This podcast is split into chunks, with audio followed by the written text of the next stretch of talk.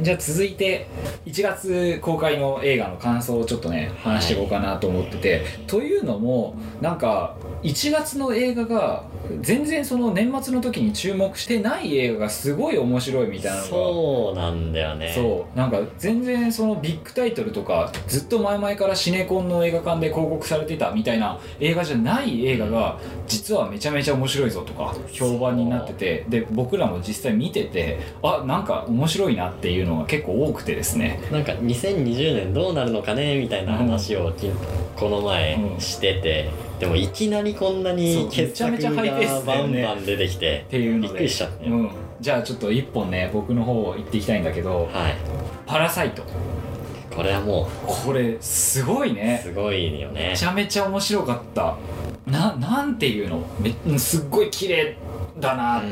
いう、すっごいね緻密にそう全部ストーリーも美術も演技も、うん、全部が計算され尽くした演出でなんか心地いいんだよねうん全部がそうスッて入ってくるシーンばっかりでまあこれどういう話かというと、まあ、半地下の家族っていう副題がついてんだけど、まあ、韓国とかでよくあるらしいんだけど、うんまあ、その1階と地下の間ぐらいにあるなんかちょっとその階段降りてって入ってくみたいな半分地下みたいなうところに住んでる貧困の一家が、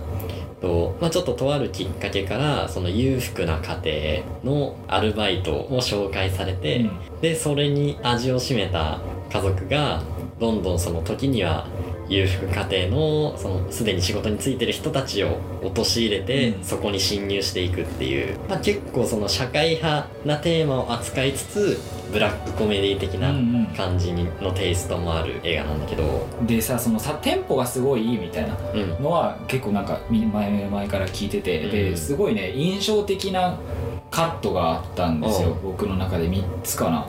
1つがケーキの話子供のうんうんトラウマのっていうので,、でお母さんが話し始めてなんていうの思い出すのに、うん回想思いっきりシーンが変わるんじゃなくてカメラがちょっとずれてそうケーキが出て、うんでそっから回想に入っていくそうそうっていうそうあの話してるところかうらん過去までのがワンカットの中で移そうそう行そうするっていうねこれすごいってすごい思っよた、ねであともう一個雨でさうんちょっとお家がやばい時代になるじゃん、うんうんでそれでこの水が満ちていく中でカットが変わって、うん次のシーンに移行するっていうのがあって画面が水でいっぱいになってるそうそうそうそうそうそうそうあったと思うがやばいっていうのとあと石で殴られるじゃんうんでジュースと頭から流れる血なるべくネタバレにならないよううんうんうんうにん主語は伏せていってるんだけど、うんがこの両方こう満ちていく感じではいこはいはいはいうじわーって混ざるけど混ざらないみたいな、うんあれがすごい綺麗だなーって思った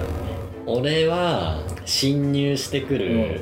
とこの最後のあの家政婦うんをねちょっと排除するところの桃うんの毛ああうんを削って家政婦の後頭部ぐらいにその毛をパッて巻いて、その後巻いたね主犯の人が家を出て道を歩いてくんだけど、うんそこでその家政婦のゲホゲホ言ってる音だけうんうんうんそうだで、ったその映さないのよ、うんなんかその、まあ、テンポの良さっていうところでも関係してくんだけど少ないカット数にその極限まであらゆるその要素あ音とか、まあ、美術とか、うんまあ、演技ももちろん含めてその情報量を極限まで高めるというか、はいはいはいはいそれでそのすってどんどんテンポよく物語に入ってきるようにっていうのが考えられてるんだそのがツイッターでもあのパラサイトの完璧なモンタージュっていあったねう動画が、その日本語字幕もついて一連のシーケンスについて分析してる動画があるんだけど、なんかねその本当に一個一個が凄まじく考え抜かれてる、うんていうか無駄もないし、うんすごいよね本当にこれめちゃめちゃ面白かったなっていう感じのこ映画でれしたさその2020年1月っていう、まあことだから、2020年のベスト10に対象となる映画だと思うんだけど、うんアメリカとかではもう、まあ、韓国はもちろん去年公開すでにされてて、でこれねやっぱ2019年の映画なんだよあそうなんだ日本だとちょっと遅れちゃってるんだそうでその、まあ、公開時期っていうのもあるんだけどその扱ってるテーマうんがすごい2019年で共通したものがいっぱいあってさあー貧困ってやつでしょそうまあねおなじみジョーカーはもちろんそうだしあと「アスっていう、あのゲットアウトの監督のジョーダン・ピールに監督 そっがかあやれるもんだそけうか、どうんそうそれもちょっとその、まあ、ネタバレになるんだけどある場所から自分の分身がやってきてっていう、でその分身っていうのは、まあ、なんかすごく暴力的でで全然言葉の通じるような相手じゃないんだけどそのある場所っていうのがすごくねその「パラサイト」との共通点がうんあったりとかあとはこの貧困の過程っていうのとあと後半の大水害、うんあの雨うんうんうん、ってういうところではやっぱ天気の子もあー連想させるようななるほどまあ、そこもねあーそっかの親の元を離れてうん貧困の中やっててそうさ、だねっていうところとかもあったりとか、やっぱねその去年の映画そうそれをその3つまあもちろんその前の「万引き家族」とかも、その2018年のねその流れにあった上での最終形としての「パラサイト」っていう、あー位置づけがねそうこれやばいんだよな飛ばしすぎじゃないっていうね、 感じだけどえすごいあのさ誰推し、あ推しうん、あの貧困娘とさ、うんあの裕福お母さんとさ、うん裕福娘、うん誰派っていうのがさ、うんあるのあ んだよへえ俺ねなんか見てるほどね、あの妹うんにすごい見せられてっいやいいよたねそうなんかどんどんこの子好きになってんなっていうのが分かった俺はもうね裕福娘可愛かったね欲しいですけどねめちゃめちゃ可愛いよねめちゃめちゃ可愛かっうんびっくりしたよた最初のキスシうーンんうんこれ生涯ベストキスシーンだねあそ僕うではもねいいよねあれうん、いねいよねあの空気感何あれ、うんすごいあやっちゃうんだって思ってちょっとドキドキしちゃったんだけどあれは最高です本当に、ねちょっとこんな感じで盛り上がってますがちょっと面白いのでねうん本当にこれ見てうん欲しいなこれはもう今どんな映画よりもとりあえずこれ見てそうだねそれはあるかも今公開中のどの映画よりも 一番おすすめかもしれんっていうことで、うんはいじゃあ続いていきますか、はいねえこれもう見たんだ ああそうなんですそよあのねちょっと問題作、んキャッツっていう問題作がありまして あれだよねすごい前評判だよねそうあの聞いたことすなでいんだよにアメリカではもう公開されてて、日本では今今日収録してんのがえっと1月25日なんですけど、まあ昨日24日からうん日本でも上映されてるんですけど、まあちょっとこれがねすごい評判で、あれなんですよちょっと多分ね画像があるうんそのアメリカの前評判の画像がえっとね一つがね、うん自分の脳みそが寄生虫に蝕まれているのではと感じるほどだったキャッツの映画体験はストレスが多すぎて偏頭痛を伴った絶対に見てはいけないものを絶対に見られてはいけないものを観客は目撃することになるうんイフの念を抱くはずだなるほどねバカと天才は紙一重というがキャッツはその紙の上に毛玉を吐き捨てそれを血になすりつけてくるような映画だこれ俺一番好 き意味わかんなくて好きっていうぐらいなんかうんすごいね酷評に次ぐ酷評そうなんですよこれねあのまあキャッツっていうのは言うまでもなくもともとその超有名ミュージカル、キャまッあツですね劇団四季のそう、まあ、日本では劇団四季やってでもともとそのアンドリュー・ロイド・ウェーバーっていう人が演出やってるミュージカルがあってでもさキャッツってさそのめちゃくちゃ有名じゃん、うんなのにどんな話か知らなくないそうだねそう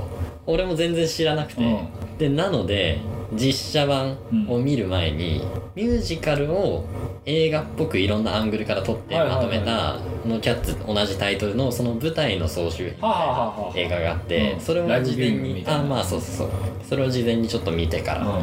見たんだけど、まあ、これどういう話なのかっていうと話は正直なくて、うんうん猫たちがなんかね特別な一日があって、うんでその一日に舞踏会みたいな感じで、うんそのああおのおのがダンス映画でも言ってるとね歌を披露して、長老うんの猫に選ばれた一匹が天上の世界はいまあ天国みたいな新しい命を授かってそこに連れて行ってもらえるっていう、でその選ばれるために歌とダンスを競ってはいっていう話で、まあだからほとんどそんなストーリーとかはなくて、本当に純粋なミュージカルうんうんなのよ各々のキャラがあって、うんそのキャラに合った、まあ、キャラクターソングみたいなやつああうん踊ってあそ歌ってか歌があるのかそうそうそうで今回のそのキャッツ、まあ、今上映してるやつも,、もう全くプロットは同じうんで監督がトム・フーパーっていう監督で、代表作だともう同じミュージカルの「レ・ミゼラブルはいはいはいが」まああこれヒュレミゼうーんそうヒュージャックマン主演でまあ大ヒットしてすごい評判も高くてさ、でその1個前にと英国王のスピーチああコリン・ファースコリン・ファースがあの英国の、まあ、ちょっとき音でうんスピーチがうまくできない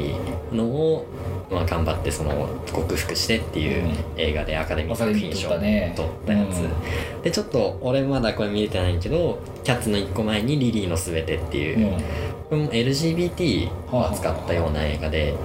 まあ、結構その社会派とミュージカルうんうんっていう、まあちょっとなんか両極端みたいなすごいね感じなんだけど、うんまあ、今回ミュージカルっていうことでまあでもレミゼがさすごい当たるやん評判も良くて俺も見たんだけどまあそりゃあねすごいいんいだ良くてさだから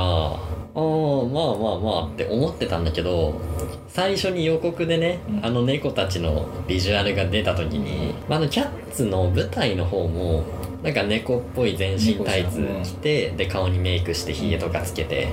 とかでやってはいるんだけどそれをその CG で全部表現しててああそうなんだの今回の映画でしょうん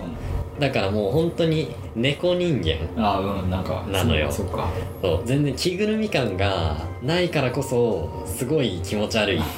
て感じる人が多くてで実際そのまあ評判にも現れてるんだと思うんだけどねどうなんですかね実際ぶっちゃけもうどうでしたぶっちゃけあのねそんなとんでもない映画だと思って逆に期待してみるとあ全然よ肩透かしかうん化け物を見に行くぞって言っていさいきいさんとそうそうでもないいやむしろあええやんこのシーンとあそうなんだかってい見つかるんうだポロポロあのねすごい曲はまあもちろんさ、うんもともとのそのミュージカルの曲だからまあ当然いいし、うんでダンスもいいのようんまあ主役のあの白猫、うんまあ、捨てられて猫たちのところにやってくる人とかは本当にダンサーなのあかーそうななんだの人とかだし、まあ、全然ねすごいいいしまあお話なんて元からないようなもんだから、ストーリーは気にしなくていいし、そうちょっとねそのアメリカでの評判っていうのが一個明らかなあの VFX のエラーが目あ立つんだがそうなん だこれで完成なのかみたいなやつがあってさでこれ本当にそうだったらしくて去年の12月ぐらいの段階に差し替えますって言ってあ流しちゃいけないもんが流れてたのね流しちゃいけないというかまあちょっと時間なのか予算なのかわかんないけどその不完全な状態 えマジ、で出されちゃったのか、まあこれで行くしかないってなっちゃったのか分かんないけど、で結局、まあ、新しくその CG とかをちゃんと修正したバージョンが公開されることになったらしくてで日本で今見れてるのは多分そっちの修正修正版版のの方バージョンなのよだからその CG とかに関してはなんかまあ確かに「ライオンキング」とか「アベンジャーズ」とかがうん去年あ出てるのを考えると、うんちょっと CG チャッチーなっていうシーンは確かにあったんだけどでもそんなね気になる感じではないうーんから本当にこれはその猫人間を受け入れられるかどうかはあはあはあはそれ以外の水準は高いと言っていいあなるほどなそこかあでもそうなんだそういう違いがあったんだねそうああとこっち全は部 CG なんまあだそのストーリー性が全くないから、歌だけ見てて退屈だよって思っちゃう人とかにもそれ向かないけど、うんそれはもともとキャッツを見るのに向かないかららじゃ あそれは花からちょっそうと筋が違うよなっていうあれで、まずね怖いもの見たさとかじゃなく、うん純粋にその映画としてどうなのかっていうのを知りたい場合は、先にその舞台の映画版うんうんを見た方がいいかもしれないあライブビューイング的なあまりにも歌とダンスだけだから、うんあちょっとそんなになのどういう話ってへなっちゃう可能性があるかなえへえ俺はそのもともと一回見て内容をちょっと把握してたからすんなり入っあそってかうんこれだけど多分最初って本当にその猫人間のビジュアルに圧倒されると思う のよまずだからその最初にどういう話なのかっていう部分が頭に入ってた可能性があるなるほどなそっかそれで行っちゃってる人が結構多かったりするのかな怖いもの見たさで行ってる人は絶対いるよね多絶分対いるでしょうねこれだけしかもキャッツだからねまた、どんだけ知名度があるんだっていうのを考えるとちょっとむしろ今日 iMAX で見たんだけど、うんまあまあ埋まってはいるのよでこの人たちのうちどれぐらいがその純粋に楽しい映画を見ようと思って来たんだろうなって、なるほど、 うん、多分今ネットをね使える人だったら絶対キャッツがやばいっていう情報はどっかから入ってきてると思うんだよなだってさ東宝シネマアプリあるやんうんあのレビューでさ「星さん」って俺見たことなかったから あのアプリのレビューで「星さん」ってそうあやっぱやべえんだって思ったけど、うんでもまあそんなんだねそうですいいんねじゃないでしょうか、うわかんりましたありがとうございます、はいちょっといいお話を聞けたなと思います僕も気になってたので次何の話するんだっけ2020注目作やべえこれめちゃめちゃちゃんと話してえっ、とで僕気になってるのが、まうあ、んそのキャッツと、うんあとナイブサート、うんえっとこれ監督があれだよねそうライアン・ジョンソそんンでかのそう「スター・ウォーズ」エピソード8 最後の監時代大傑 作督何度話すのかっつってっていうまあそれがねなんだっけあれはミステリーかそうだねなんか現代のアガサ・クリスティみたいなね、すごい面白いくてででさもうキャストが俺結構すごい気になってて、うんダニエル・クレイグとあとクリクリエバだよね、うんクリス・エヴァンスえっと要は007ジェームズ・ボンドと,、うんジェームズボンドとえっとキャプテン・アメリカがね出て、うんで今度はねなんかキャプテン・アメリカは疑いをかけられる方なんだ そようねそうそう確か。のダニエル・クレイグが探偵で容疑者のね、クリス・エヴァンスは容疑者の一人なんだけどでなんか白セーターを着ててねうん、うんめちゃめちゃかっこいいっていうので有名になっててなんかあのそのナイブスアウトって確かになんかナイフのそうあれなんだよねか屋敷みたいなすごいナイフが刺さってるオブジェがうん結構印象的、なんかねあれみたいだなって思った、あのゲあのゲームオブスローンの。あの王座みたいだなって思った、っていうのでちょっとそれビジュアルもねちょっと楽しみだなって思いつつ純粋なミステリーってさ、うんなんか逆に今だとちょっと新鮮だなって気もし確てて、かにねなんかミスどんなんとかかけるミステリーだったら結構今いっぱいあると思うんだけど、ミステリー一本で推してる映画って、ね本当にちょっと前久に々あのオリエント急行があったけど、ほんとそれ以来ぐらいねなんでちょっとですごい宣伝もねまたポップでテンポよくて楽しそうだなっていうのがあって、いい映画なんじゃないかなっていうので期待しますあー1月末だっけそうだねもともとそのライアン・ジョンソンがさあのまあ最後の時代もそうだけど、うんビジュアル重視うんうんみたい映画ねな感じだから、結構その好き勝手やれてるような感じが伝わってきた予告から、うんなんですごいいいんじゃないでしょうか、ここれれはすごい楽しみ楽しみなんだよねこれ見たいなって思ってますで川本君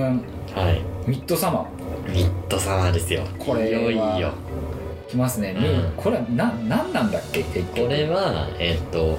アリアスターっていう監督の新作なんだけどまあね2018年末の衝撃作「ヘレディタリー継承」っていうホラーがあってこれがそのなんつったらいいのかなもうそんなすげえなあの映画って完璧完璧うんホラー映画としてホラー映画としてというかなんだろうな完璧なことが起こるはそのはあある側から見てなんだけあど、うんああうんすごいきっかりなことが起こってるように見えて、うん実は全部最初から計算されて仕組まれてたっていう、はあはあはああーうん後からねそ見たらうってねのが分かるってのもあうり、んアリアスナ監督がインタビューとかで言ってんだけどちょっとねご自身の家庭ですごいことがあったらしくて、うんその一部うんうんを映画に落とし込んでるらしいんだけはどいはいはまあその地獄なのよ本当いに、うんうんうん このこかわのいそうその主役の家庭に起こってしまうことがねこんなの作っちゃって次回作どうなんだってええそんなになっててでその次回作がミッドサマーなんだあけどそうなんだそうこれがねその打って変わって本当に明るいポップな、まあ、お花とかいっぱいねついてる、ボタニカルそうガーリーなポスターで、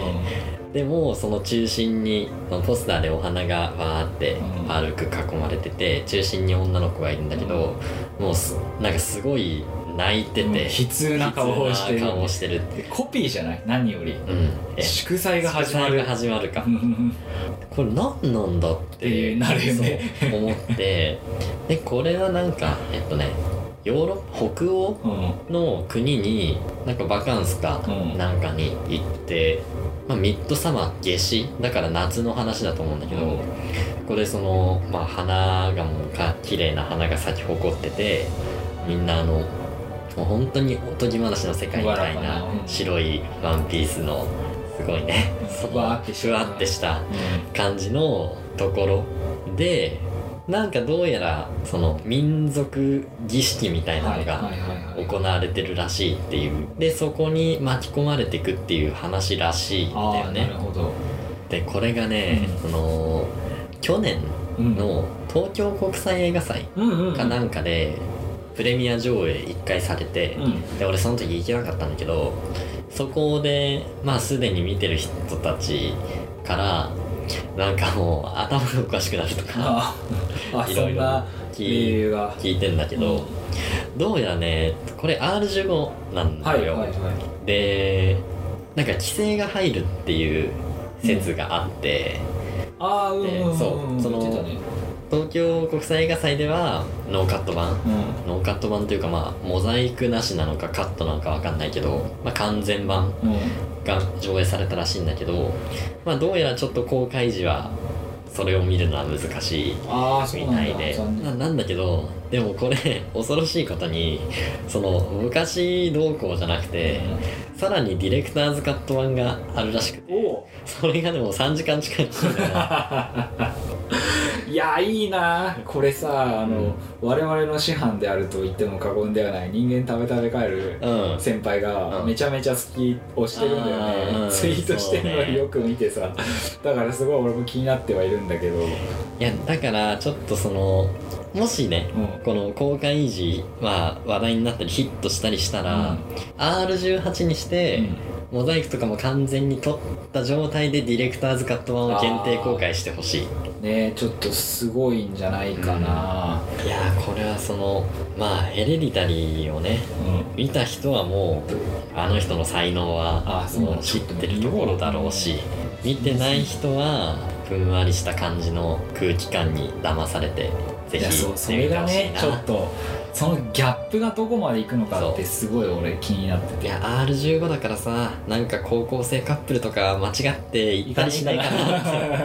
て 何を期待してんだろうねそれで上映後にとんでもねえ空気になってねえかな隣でと か何を期待してんのかなちょっとね楽しみだなちょっそう、とね R15 っていうのはねそれだけその見れる人の幅が広がるってことだからあまあうんうんまあ一概に悪いともそっか言わないようん俺はああなるほど、うん18だとね見られない18だと本当にそのテレビ CM とかできなくなるらしいねあそうなんだ、うんへえ15だったら全然できるあそうだね、うんそっかそっかまあこれはぜひ気になりますそうねですねはいじゃああとは「新エヴァンゲリオン」いやこれはねもうエヴァ でしょ今年はようやくだこれはだって待ってこれ何回話すか分かんないけどさうん何年前えっとまず「ジョー」が始まったのうがん2007年うんうん「ハ」が2009年うん「Q」が2012年だから始まって13年9から8年なんでさあの半分かかってんのまたそう続編を最後の続編をやるのにこれねでも本当に公開らしいね6月にやるの本当にやるいのやかちょっとまだ信じられないけど、あんのラストレターなんか出てたがそうそんな暇あったら書けよってだってそもそも「シン・ゴジラ」の時点で言われてたじゃんまあ言われてたね最初それなんをかやるんだったらエヴァ終わりにしろよとかでまあ「シン・ゴジラ」がねこれもまた傑作だったからうんみんな黙ったものうのんそうよかったからいいよって言ったもののそんなことをしてたらなんだ「新ウルトラマン」なんてものを作るとか言ってるじゃねえかっていうさ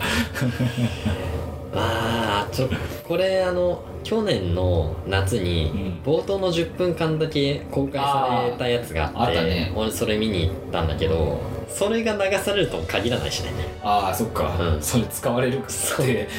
こ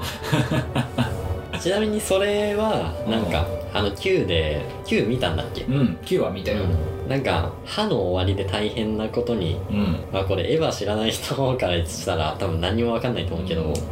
歯の終わりでインパクトが起きかけあてでそのうん十何年か後にもうほとんどその地球がめちゃくちゃになってるみたいな状態でもう真っ赤になってるーうん地面がう。んでその真っ赤なやつを浄化するっていう装置を開あーう発んどうやらしたらしくほうて。ほそれでまずあのパリのはいエッフェル塔周辺を浄化するまでう、うん、の10分間の作戦へえが公開されたんだけど、まあ、それそのプレミア上映フランスでやってて、うんまあそのへえエッフェル塔が出てくるからかまあわかんないけどそれをまあ日本でライブビューイングはいはいはいはい見てたって感じででもうねデカデカとそのポスターにもあーあれエッフェルそ塔かうエッフェル塔真っ赤になってエッフェル塔、で新「新エヴァンゲリオン劇場版」っていう「エヴァンゲリオン」の表記がさ、うん新劇場版のやつと違うえその新世紀エヴァンゲリオンのさ、う絵がさあのん和ゆえおー、あいうえおの絵じゃなくてあいうえおの絵であそうなのあの和音の「お」じゃなくてあいうえおの「お」になってるあじゃあシンプルなエヴそうァンゲシリンオンプルなエヴァンゲリオンなのようんだからこれ本当に新劇場版の作品なのかっていうねところもあるしでも世界観自体は旧の続きっうんぽいのよ、もうすごいなまたとんでもないところ変化球を投げてきたねまあだから多分本当に終わらせる気ならテレビシリーズと「エアー真心を君に」の劇場版も含めての上で何かの答えを出すのかどうなのかうんと言いつつこんななんだかんだ文句を言いつつ僕たちはエヴァが大好きですいやそうそうですよ本当に大好きですっていうのがねそうあってねこうじゃなきゃエヴァじゃないかうらんそうだねうそれは言えてるわ別にさまあたまには歯みたいなさうん熱い映画があってもいいよでもそれで終わらせんだったらそれこそ、まあ、グレン・ラガンとか見てりゃいいわけだしさ、まあ、その何これっていうのがあってこそエヴァを見る醍醐味だよなるほど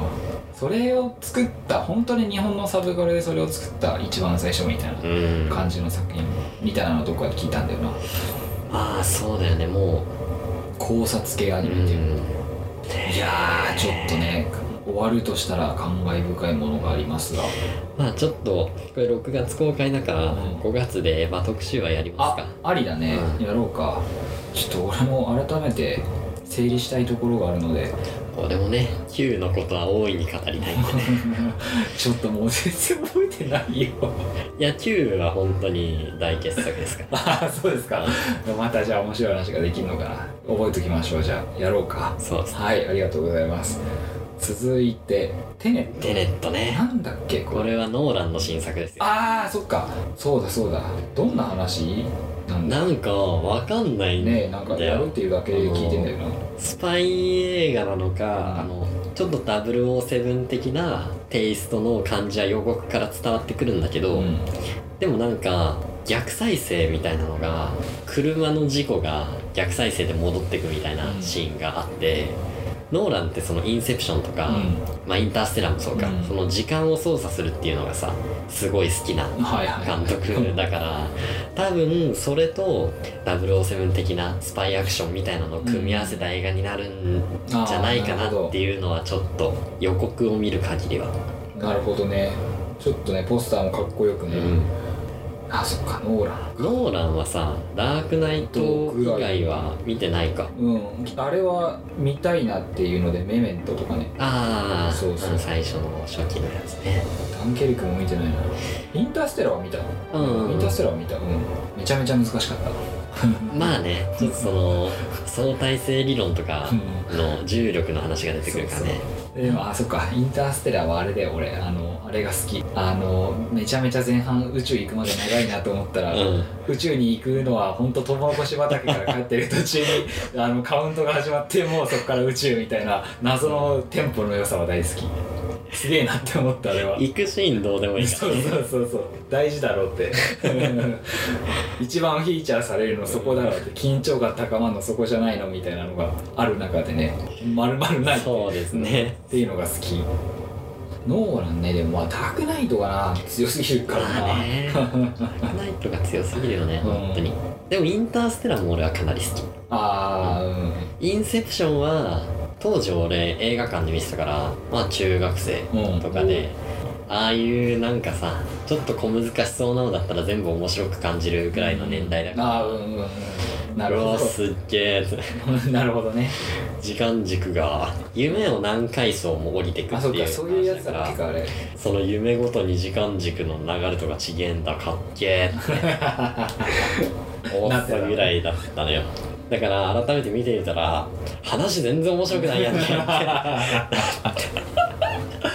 もうなんか雰囲気そうというかねそのあるよねでもなんかその時でしか感じられないそうこそうそうそううそう印象に残ってるところがねあったんだろうね逆にダークナイトは当時全然わかんなくて今すごい面白いっていねそううだね逆パターンだし、まあそういうのあるよね見返すとね新たな発見があるってすごいいいことだと思いますあとはあれだテネットが007っぽいといえばさ007がありまあすよノータイムトゥーダイっダイていうかねもうダニエル・クレイグめちゃめちゃかっこいいねめちゃめちゃかっこいい、ねうん、だからちょっとあれカジノロワイヤルってさ、うんあれダニエル・クレイグだあれからあれからかあれいつだっけ007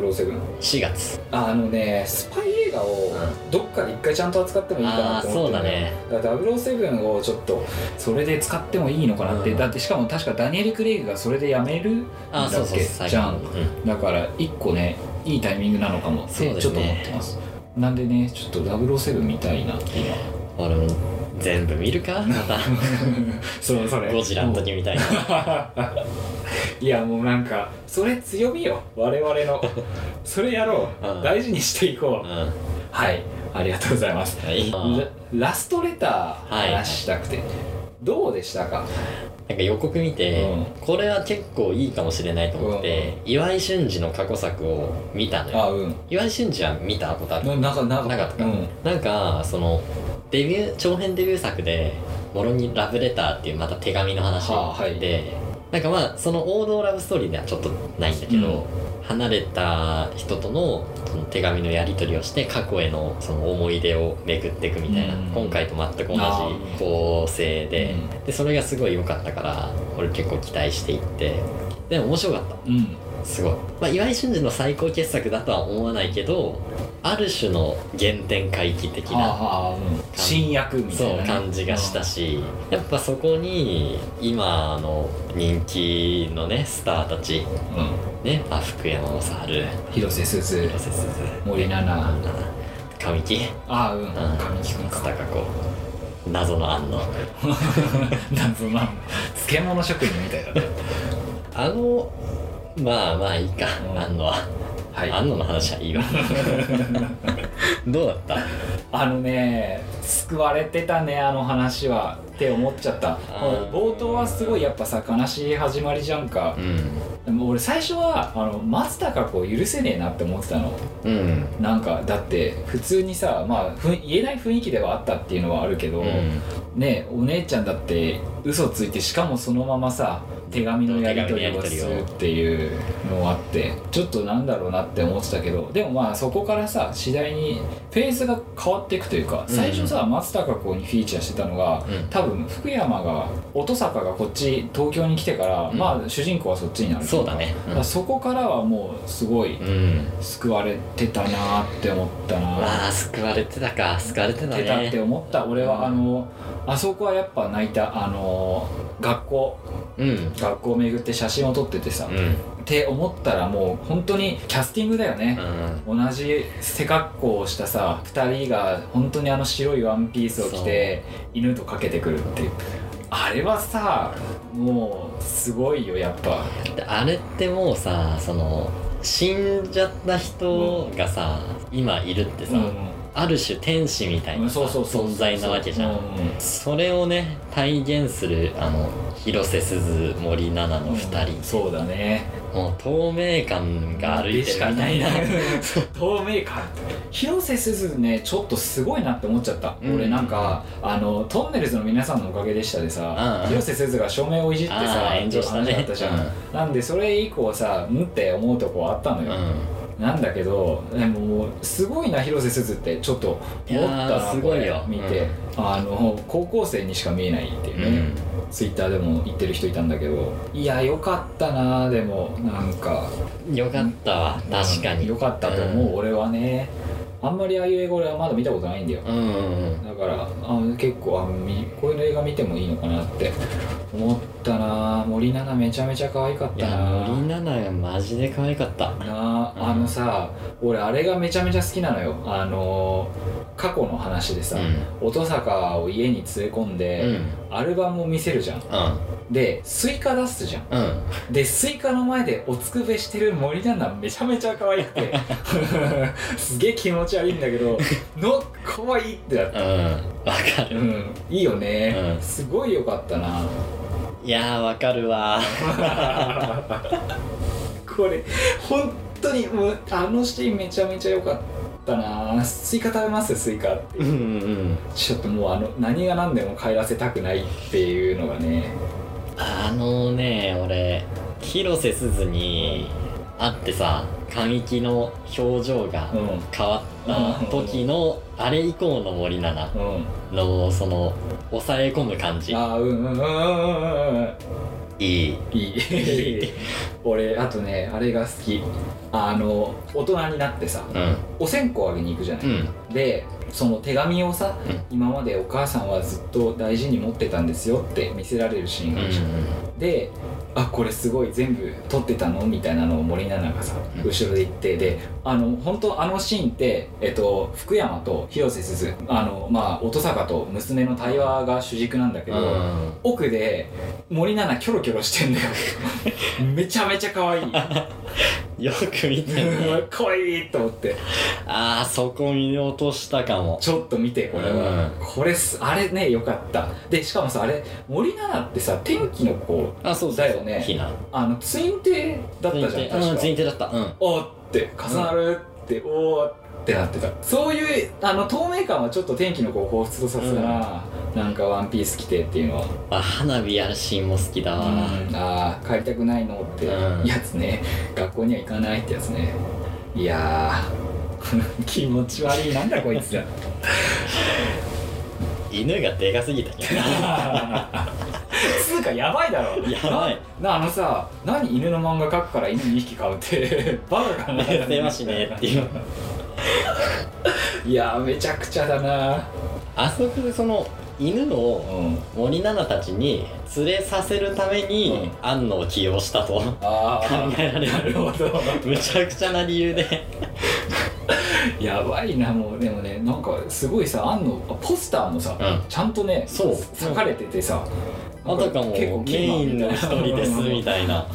なんだってなったけどね携帯を本投げるってお風呂場に一番の見せ場ですねつってあとね福山は確かにかっこいいんだけど、美咲って小説書くのキモいけどまあな、まあちょっとそ。うね思うよまあそのあるよねなんか、うんでもそういうのって多分いや好きじゃん、ー、うん。 好きな人いっぱいいるじゃんわかるああいうよのわかるけどねっていう、ね、キモいよなっていう、そのキモいのが好きなのかなこれだって時々まあ見てて思ったもんまあこれ、うん、キモいなって、うん福山だから許許さされてれてた高校時代が神木君だから許されてた、うんいやでも振動じゃないなんでさもう若くして髪切って年取ったら福山ってもうやばいだろやばい犯罪だよ福山はねあの俺がベスト10にあげるか迷ったさ、うんマチネの終わあはいりでもちょっとねマイルドサイコパスみたいなうんああまあそうだねあのあれでしょ確か結婚するのにさあそうそうそうそうパリまで行くみたいなそういう感じだったよねなんかちょっとそういう役にやってきたなってうーん感じするな、柔らかくも自分を曲げないみそたいなうねそうそういやーでもね良かったですねよかったねちょっと泣いちゃったしな最近ね泣ける映画ね好きなんですよね鎌倉物語をもう一度見たい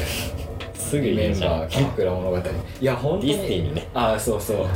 うもうあのね忘れられないねなんか初めてかもしれんあんなに泣いたのあ映画で本当あ俺あとラストレターなんだけど、うんあの豊悦がさ居酒屋あうんうんでさオッチョねあ そうああそこのさあのなんか今お前があの子とうん、うん一緒になった人生歩んでたらあの小説ないんだからねうんっていうのねすごいなんか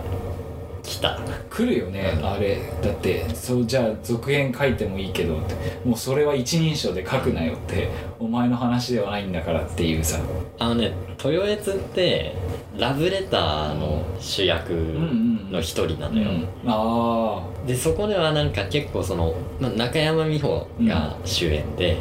でその子のことを好きですごいいいやつあうんだったんだけど「あの王様のブランチ」でラストレター特集してる時にリリコがなんかラストレターね中盤にあの豊悦と中山美穂さんも出てくるんで、うんファンの方はみたいな 話してて。 ラブレターの豊悦が好きなやつが があれ見せられるかってそうあのラストレターの問い合わせ進めるなよっていう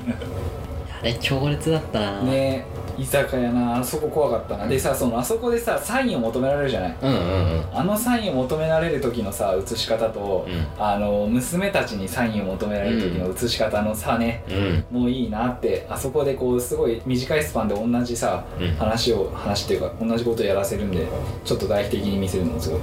いいなって思ってたななんかそういう いろいろ含めてもう一回見たいなそれがよよかよかったですねうんあとね俺ちょっと1月うんでなんか言いたかった気がすんだよな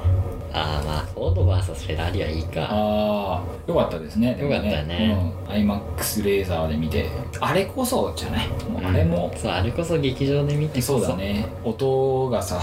車のねエンジンの音が出てああそうでもそれで言ったら俺ベイルがすごいねうん楽しそうだったなっていうのは、本当声を大にして言いたいダークナイトでちょっとでもかわいそうだなとか同情しちゃったなっていう人 はフォード VS フェラーリを見てクリスチャン・ベイルを応援しよそうですねうめちゃめちゃ生き生きニコニコしてたうね、んだからこそねあの最後の決断がね最う後んググググッとくるんだよな、ねあれもねあれも評価高かったね確かあれもねうんいい映画でしたでも本当に1月は結構豊作だったんじゃないでしょうか、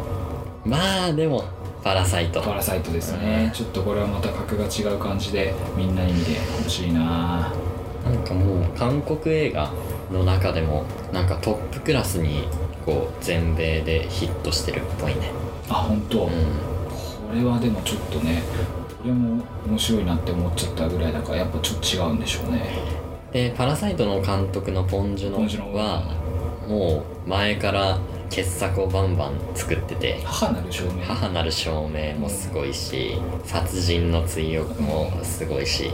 あとこれちょっとハリウッド感強いから好み分かれるけどスノーピアサーっていううんあそんなもんなんか地球温暖化を防止するために地球を冷やそうっていうのをやったら氷河期になっちゃっ たなんかそれだけ聞くとすごいバカっぽいよねあでもハリウッドっぽいなそういうことか でその氷河期の地球を地球一周する列車がぐるぐる回ってうてん、へそこに人が住んでるっていう映画でえ。前の方の列車には富裕層が住んでて、うん後ろの方にその貧困層が住んでるっていう、はいはいはいまあその今回の「パラサイト」のあ富裕ま層た貧困層の話とかも通ずるところあるんだけどでその貧困層のやつらがあの戦闘車両を目指して戦ってくっていうへえ面白そうだねちょっこうまあアクション要素も割と強めなまあ SF なんだけど、うんこれもまた面白いし「パラサイト」も出てたソン・ガンホ、うんあのお父さん貧困のお父さん、あータクシーのね、うん、もう出てるんでおいいじゃないですかボンジュロンとソン・ガンホはね何回も来る仲いいんだそう仲いい なるほどねはいじゃあ以上ね1月の映画の全体像とまた今年の展望ってことでねやってきましたけれどもまたよかったねあの本当に何回も繰り返すけどさ、うん1月豊作が多くてちょっねと幸先がいいですねまだ話してないところでもね面白かったのも結構あるし、うんそうだねジョジョラビットとかもうんそうだ喋ってないけどちょっとねまた後で機会があったら、うん折に触れて話せればいいかなっそうだてね思ってますじゃあ今回はこんな感じで終わるちょっと前にまた、えっと、お告知というかはいあれで、えっと、お便り募集してますえっと番組の感想とかあとは今年の気になっている映画とか、うんあとは最近見た映画の感想とかを何かございましたら送っていただければ僕たちとても嬉しいですそうですねラジオで紹介させていただこうかなと思ってます、ぜひ皆さん、はいお願いしますよろしくお願いしますで、えっと、宛先なんですけどメールとツイッターの DM で募集していてメールの方が、えっと、この番組のアカウントがですね voicescope8025.gmail.com になってますえっと voicescope0825.gmail.com ですで、えっと、ツイッターがですね、アカウント名がですね、アットスコープボイスで、スコープボイスの S だけ大文字になってます。あ、V、あ S- SV が大文字になってます。はい、はいこちらまで寄せていただければと思います。はい、はいじゃあこんな感じで、じゃあまたバイバイで、はい翌月またお会いできればと思ってます。はいはい、じゃあ、バイババイバイイ